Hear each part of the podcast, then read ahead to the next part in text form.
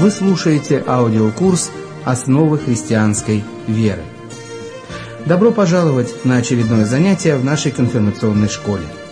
Все, что вам понадобится, это Библия, ручка, тетрадь и полчаса внимания.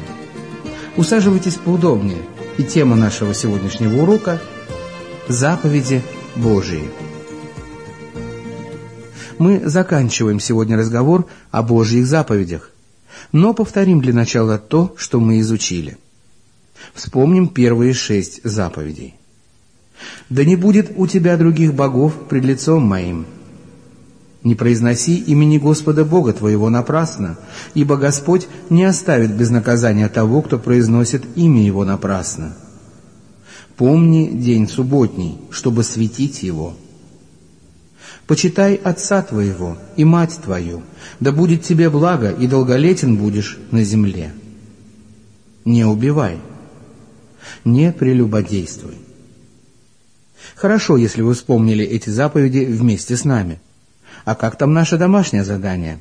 Итак, почему так важно помнить в наши дни о заповеди «не убивай»?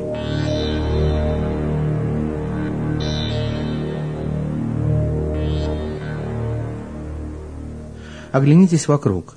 Сколько в мире вражды. Люди истребляют друг друга не только физическим воздействием. Порой даже неосторожно сказанное слово может дать повод к войне или на бытовом уровне дать человеку повод к самоубийству. Вспомним также о тысячах и тысячах детей, убитых еще нерожденными.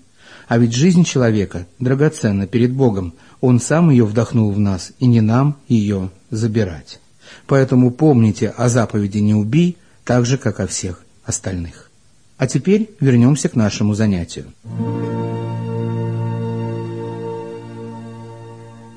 В прошлый раз мы говорили о заповедях, в которых Господь открыл, как нам следует вести себя с жизнью наших ближних.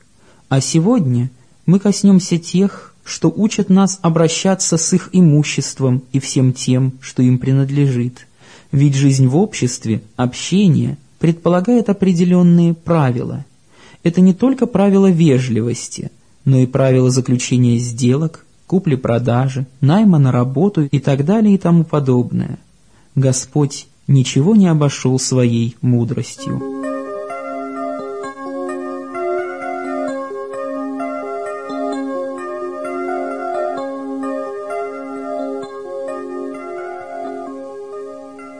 Итак, седьмая заповедь – не укради.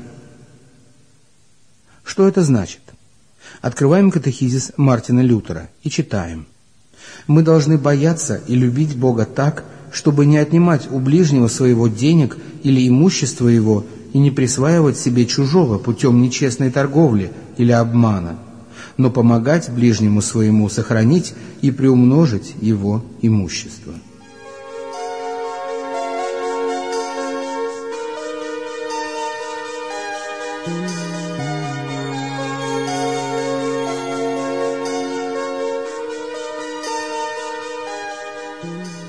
Все, что у нас есть, это дары Божии, Господня земля и что наполняет ее. Творец есть подлинный владелец всего, но Он хочет, чтобы люди были Его управителями. И взял Господь Бог человека и поселил его в саду Эдемском, чтобы возделывать его и хранить его. Читаем мы в книге «Бытия» в главе 2. Господь каждому дал свою долю даров творения, чтобы заботиться о них. К Божьим дарам относятся здоровье, время, возможности, таланты. Мы не всегда можем понять, почему Он дает одному много, а другому мало. Но мудрость Господа дает нам различные дарования. Например, я не уверен, смог бы я спастись, если бы получил очень много денег, потому как некоторые богачи думают, что им не нужен Бог – и они самодостаточны. Искушение высокомерия близко таким людям. Подумайте о богаче, который выбрал деньги вместо Христа. Но о таких сказал Иисус, как трудно имеющим богатство войти в Царствие Божие. Но и в бедности есть свои искушения, зависть, ожесточение и неблагодарность. Мы можем молиться, так, как это делал Соломон в своей притче – «Не давай мне богатства или бедности, но дай мне мой хлеб». И независимо от того, мало или много мы получили, нельзя забывать, что все получили взаймы. Однажды мы должны будем оставить это, ничего не сможем взять с собой, и все будет принадлежать Творцу. То, что имеем, мы можем использовать себе на радость и на пользу, но мы должны заботиться и о тех, кто испытывает недостаток. Наш Небесный Отец дал нам обязанность, и однажды мы дадим перед Ним отчет. И пусть земное владение менее ценно, чем небесное, Господь хочет, чтобы мы верно управляли им. Господь запрещает нам силой или обманом отнимать у ближнего то, что принадлежит ему. Важно уметь различать «моё» и «твоё», воровать грешно, независимо от того, отнимаю ли я у богатого или у бедного. Путь вора начинается с булавки и заканчивается серебряной чашей. В седьмой заповеди Бог запрещает также взимать чересчур высокие цены, обманом продавать некачественный товар или участвовать в нечестных сделках. Неправильно не отдавать долги в назначенное время. Тот, кто одалживает деньги, в свою очередь не должен наживаться, выдвигая трудные условия. Воровство не становится меньшим грехом, когда воруют у государства. Тот, кто желает быть христианином, должен платить налоги.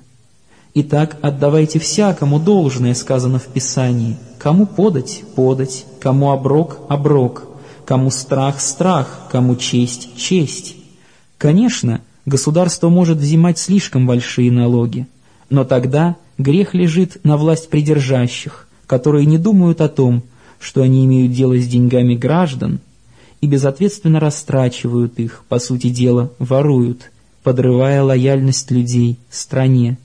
Но это не должно быть для отдельного человека поводом обманывать самому и укрываться от налогов. Конечно, чрезмерно высокие подати могут быть испытанием нашей честности, но Бог обещал, что Он не пошлет нам испытаний, которые свыше наших сил. Отказывать дать работнику ту заработную плату, которой он достоин, это также воровство. Горе тому, кто заставляет ближнего своего работать даром и не отдает ему платы его. Трудящийся достоин награды за труды свои. Сказано в Евангелии от Луки. Зло в человеке выражается в жадности, ибо корень всех зол есть сребролюбие, которому, предавшись, некоторые уклонились от веры и сами себя подвергли многим скорбям. Жадный думает только о себе, а бережливый еще и о других. Господь велит нам быть честными и работящими, справедливыми и готовыми прийти на помощь, чтобы помочь ближнему сохранить то, что принадлежит ему. Бог желает, чтобы мы удалялись от всего, что противоречит седьмой заповеди. Если ты совершил ошибку, скорее исправь ее, чтобы не нести на себе вину. Бог хочет, чтобы мы были надежными, Тогда будет очевидно, что Иисус наш Господь. Ты произведешь большое впечатление, когда поступишь честно там, где можно было бы остаться нечестным, и это не обнаружилось бы. Когда ты возвращаешь то, что одолжил, в таком же или лучшем состоянии, это радует ближнего, и в следующий раз тебе окажут большее доверие. Итак, мы должны быть честными и готовыми помочь. Мы должны быть благодарными за многое.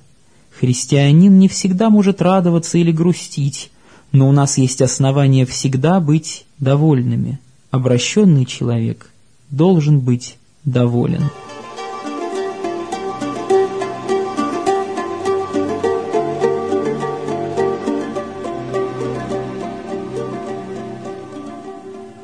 А теперь прочтем восьмую заповедь не произноси ложного свидетельства на ближнего своего.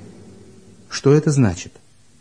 Мы должны бояться и любить Бога так, читаем у Лютера, чтобы не говорить неправды о ближнем своем, не предавать его, не клеветать на него и не распространять о нем худой молвы, но защищать его, говорить о нем только хорошее и стараться все обратить к лучшему. Этой заповедью Бог желает защитить наше имя от клеветы. Иметь доброе имя – драгоценное сокровище для каждого. Доброе имя лучше большого богатства, и добрая слава лучше серебра и золота. говорится в притче 22. Отношение людей ко мне определяет, есть ли у меня возможность получить работу или приобрести друзей. Бывает трудно, почти невозможно восстановить испорченную репутацию. Преступления против восьмой заповеди особенно тяжки, потому что неблагоприятные слова о ближнем легко распространяются. Истина принадлежит Царству Божию, а ложь – Царству дьявола. Господь потому запрещает нам лгать о ближнем в суде или где-нибудь еще. Лжесвидетельство и ложная присяга наказуемы. Человек лжесвидетельствует, когда он говорит неправду, предает, оговаривает или распространяет неверные слухи о ком-либо. Маленькая ложь быстро вырастет в большую даже если эта маленькая ложь вынуждена. Лжесвидетель не останется ненаказанным, читаем в притче 19, и кто говорит ложь, не спасется. К восьмой заповеди также относится то, что в случае необходимости следует молчать. Если тебе доверена тайна, об этом не следует даже намекать другим людям. Никогда не повторяй слово, и ничего у тебя не убудет – ни другу, ни недругу не рассказывай, и если это тебе не грех, не открывай. Что же делать, если кто-то совершил ошибку? Большая разница в том, является ли этот грех личным, или о нем уже известно всем. если речь идет о расследовании преступления, то не рассказав об этом, вы нанесете вред другим людям, а также самому преступнику. Когда непослушание человека заповедям Божиим очевидно всем, этот грех также следует обличить открыто. Но в приходе нужно сначала попытаться предупредить о грехе лично.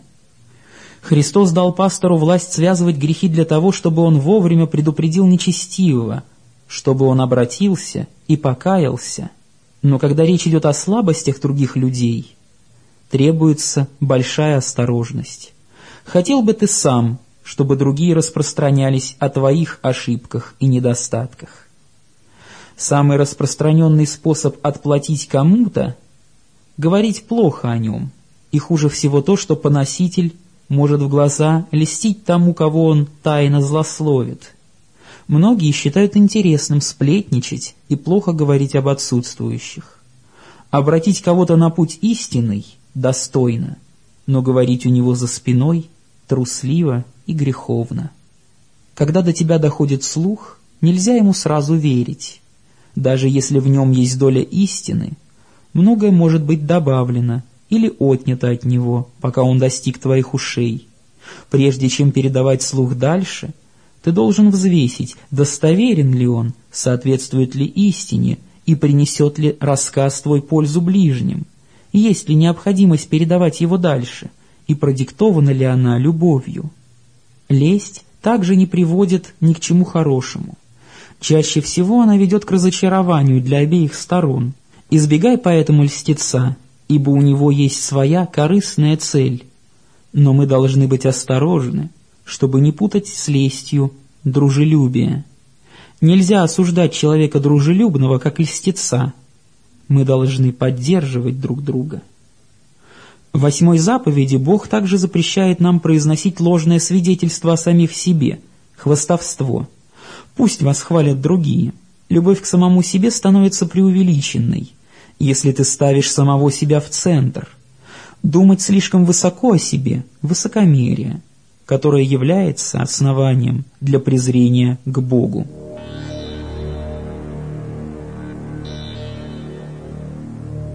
Однако еще хуже духовное хвастовство.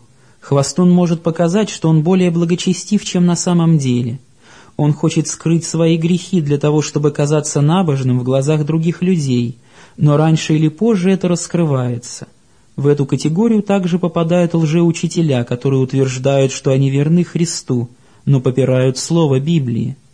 Бог повелевает нам защищать нашего ближнего, когда обвинения против него не доказаны. Однако не следует для этого лгать. Господь желает, чтобы мы хорошо говорили друг о друге. Конечно же, это не может быть поводом для наивности и попустительства злу. Сколько школьников пострадало из-за снисходительного отношения учителей к издевательствам со стороны одноклассников. И каждому подлинному христианину должно быть ясно, что нужно говорить то, что думаешь, по истине любви, недвусмысленно и не сбивая людей с толку. В нашей повседневной жизни большинство людей страдают от искушения заранее осуждать намерения ближних. Тем, кто осуждает других, но не самих себя, Христос говорит – и что ты смотришь на сучок в глазе брата твоего, а бревна в твоем глазе не чувствуешь? Нельзя делать о других скоропалительные выводы. Иисус говорит, не судите и не будете судимы, не осуждайте и не будете осуждены. К сожалению, этими библейскими словами иногда злоупотребляют те, кто защищает грех. Церковь должна осудить грех как таковой, даже если правду больно слышать. Долг каждого христианина удаляться от непослушания Господу. И когда ученик Иисуса видит неправду, он должен встать и смело сказать о ней. Но важно различать осуждение греха и осуждение грешника. Окончательный суд над ним принадлежит Богу. Самая лучшая проповедь христианина для окружающих происходит, когда он прощает людей и защищает тех, кого оговаривают. Милостивое отношение Иисуса строится на том, чтобы лучше думать обо всех и истолковывать все к лучшему.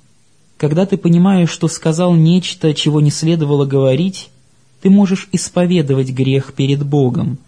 В жизни каждого человека многое говорится неправильно, так как человек рожден с дефектом, из-за которого он не может делать добро.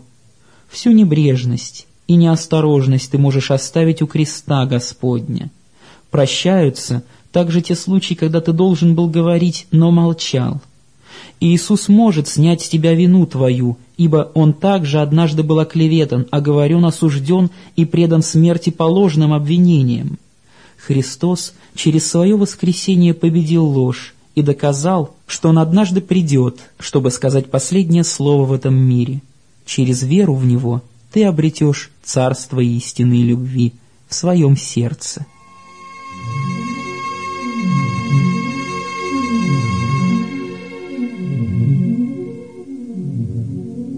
Прочитаем девятую заповедь. «Не пожелай дома ближнего твоего». Что это значит? Мы должны бояться и любить Бога так, учил Лютер в кратком катехизисе, чтобы не посягать коварно на наследство или дом ближнего нашего – и не присваивать их себе под видом закона или права, но помогать ближнему сохранить его собственность. В девятой заповеди Бог запрещает неправедные желания, которые ведут к тому, что человек пытается с помощью нечестности или под прикрытием закона присвоить наследство или имущество ближнего своего. Девятая и следующая десятая заповеди – раскрывают самую суть личности и обращаются к ней.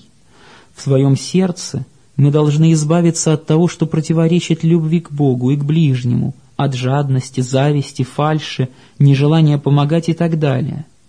Корень всех зол есть сребролюбие, которому, предавшись, некоторые уклонились от веры и сами себя подвергли многим скорбям, говорит апостол Павел в послании к Тимофею. Многие оставили веру своего детства для того, чтобы добиться расположения мира или чтобы поклоняться маммоне и карьере. Тогда человек больше обращен к творению, нежели к Творцу, и это идолопоклонство. Иисус говорит «Смотрите, берегитесь любостяжания, ибо жизнь человека не зависит от изобилия его имения». Евангелие от Луки, глава 12. К сожалению, все люди от рождения склонны к зависти. Это чувство недовольства успехами других людей. В Царстве Божьем нет ему места. Это чувство отнимает радость и отягощает жизнь. Такой человек никогда не может быть довольным. Зависть тесно связана с жадностью. Как часто нарушалось согласие между братьями и сестрами из-за зависти при разделе наследства. Говорить о своих желаниях можно – но ссоры из-за имущества – признак нечистоты сердца. Тот, кто пробуждает вражду из-за мирских вещей, рискует потерять место на небесах. Душа нечестивого желает зла, не найдет милости в глазах его и друг его. Бог желает, чтобы мы были довольны тем, что имеем, искали добра ближнему и помогали ему сохранить то, что у него есть. Только Слово Божие может изменить сердце так, что человек захочет быть щедрым по отношению к другим, даже если им будет лучше, чем ему самому. Мы должны молиться. «Сердце чистое сотвори во мне, Боже». Душа, живущая рядом с Богом, также в некоторой степени отражает Его. Происходящее в душе заметно в образе жизни. Христос говорит, «Так всякое дерево доброе приносит и плоды добрые, а худое дерево приносит и плоды худые». Мы должны заботиться друг о друге в течение этих кратких дней, которые мы живем в этом мире. У нас есть все основания быть довольными, потому что у нас есть величайший из всех даров – Иисус.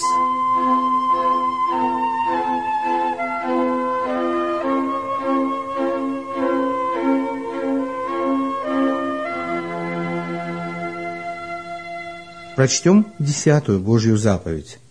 Не пожелай жены ближнего твоего, ни раба его, ни рабы его, ни скота его, ничего из того, что есть у него. Что это значит? Откроем краткий катехизис доктора Мартина Лютера. Мы должны бояться и любить Бога так, чтобы не совращать и не присваивать и не отчуждать от ближнего нашего жену, прислугу или скот, но требовать от них и побуждать их к тому, чтобы они оставались на своих местах и усердно исполняли должное. Не разрешается поддаваться желаниям присвоить или привлечь к себе супруга, работника или друга нашего ближнего. Так Господь запрещает не только творить зло, но иметь сердце, которое желает совершать дела тьмы. Совращение особенно тяжкий грех, поскольку влечет за собой тяжкие последствия. Оно распространяется, как круги по воде, быстро, как чума.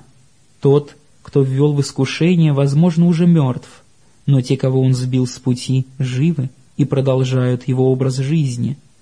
Желание Евы вкусить от запретного плода привело ее к тому, что она ела от него. Из-за того, что Ева и Адам поддались обману, грех, смерть и страдания перешли на все их потомство. И сегодня нам приходится жить с испорченной природой, что является следствием непослушание первых людей Творцу. Бог повелевает, чтобы мы были чисты от нечестивых желаний и в искренней любви увещевали и призывали друг друга выполнять свой долг, оставаясь на своем месте. Мы также должны быть святы в своих мыслях, чтобы они не привели нас к тому, что может сбить с пути. Человек, который осознал, что Христос любит его, также желает исполнять его волю – и любить его от всего сердца. Каждый, кто хочет стать истинным христианином, должен родиться вновь, чтобы обрести освященный разум. Чем больше человек углубляется в Слово Божие и узнает о жизни Иисуса, тем больше будут отступать вожделения. Обращенный человек обретает новую жизнь и новую силу от Спасителя, чтобы стремиться к святости и духовной чистоте.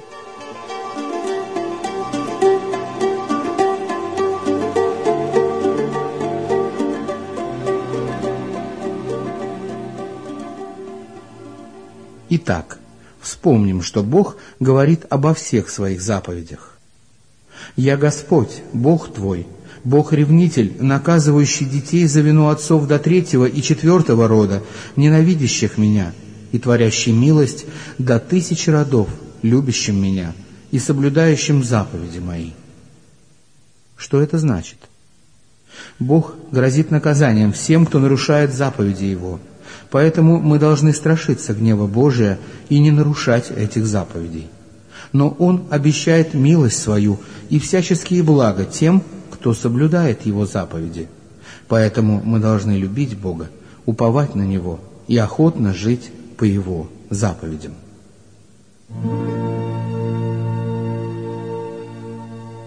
Господь есть Бог-ревнитель, потому что Он по своей праведности должен наказать грех и никто не может сам отвернуться или избежать наказания. Ревность имеет более глубокое значение, чем установление Божьей справедливости. Бог любит всех людей и желает, чтобы они были Его детьми. Творец, давший нам жизнь, имеет на нас права. Он наш Небесный Отец, и поэтому Ему больно, когда кто-то отворачивается от Него. Каждое желание, мысль, слово или действие, которыми мы нарушаем Божьи заповеди, являются греховным деянием.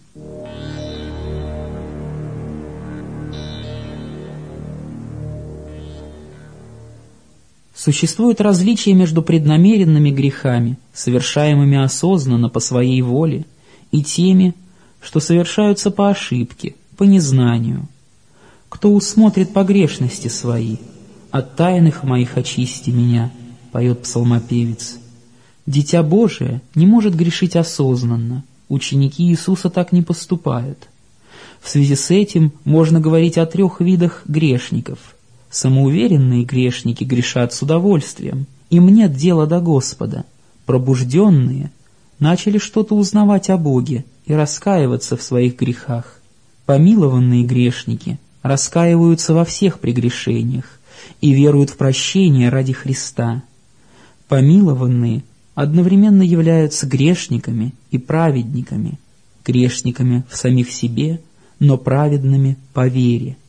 Верующий в Сына имеет жизнь вечную, а неверующий в Сына не увидит жизни, но гнев Божий пребывает на нем. Сказано в Евангелии от Иоанна. В наше время люди часто ощущают внутреннюю пустоту. Нам всем нужен Христос, и если нам нет дела до того, кто дает смысл жизни, надежду, истинную радость, мы теряем саму сущность нашего рождения и человеческого бытия.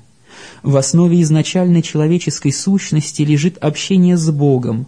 Это отличает нас от животных. Они едят, спят, умирают и не имеют никаких других потребностей. Человек же не найдет истинного счастья, пока он не вернется к своему небесному Отцу.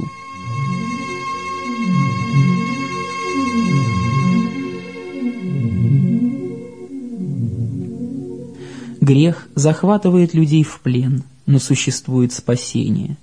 В Библии мы читаем о замысле Божьем вывести нас из безнадежного положения.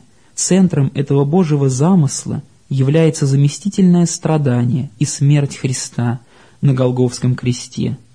В этот исторический момент Он взял на себя всю нашу вину. Иисус заплатил за первородный грех и греховные деяния, за малые и большие грехи через веру во Христа и в то, что Он сделал для нас, мы обретаем такую же праведность, как если бы нам самим удалось исполнить все Божии заповеди. Каждый человек, очищенный кровью Христа, предстает в очах Божиих непорочным, как ангел света. Бог обещает ему благодать и все блага любящим. Когда человек принадлежит Богу, он обретает благословение для тела и души во времена и в вечности.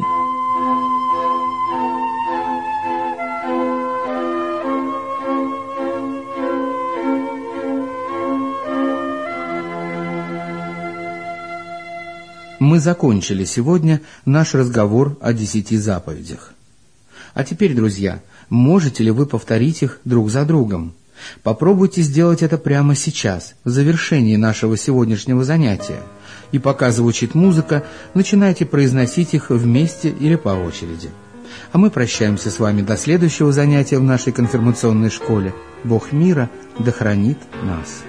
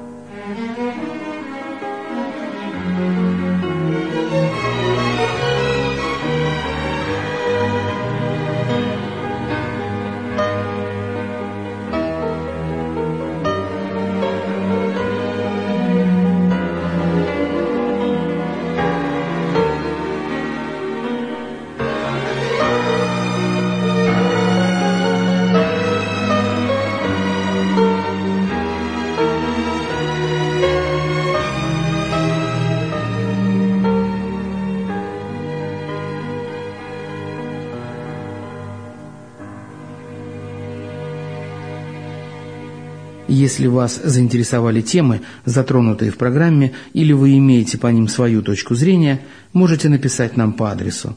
Город Санкт-Петербург. Почтовый индекс 191-186. Улица Большая Конюшенная, дом 8.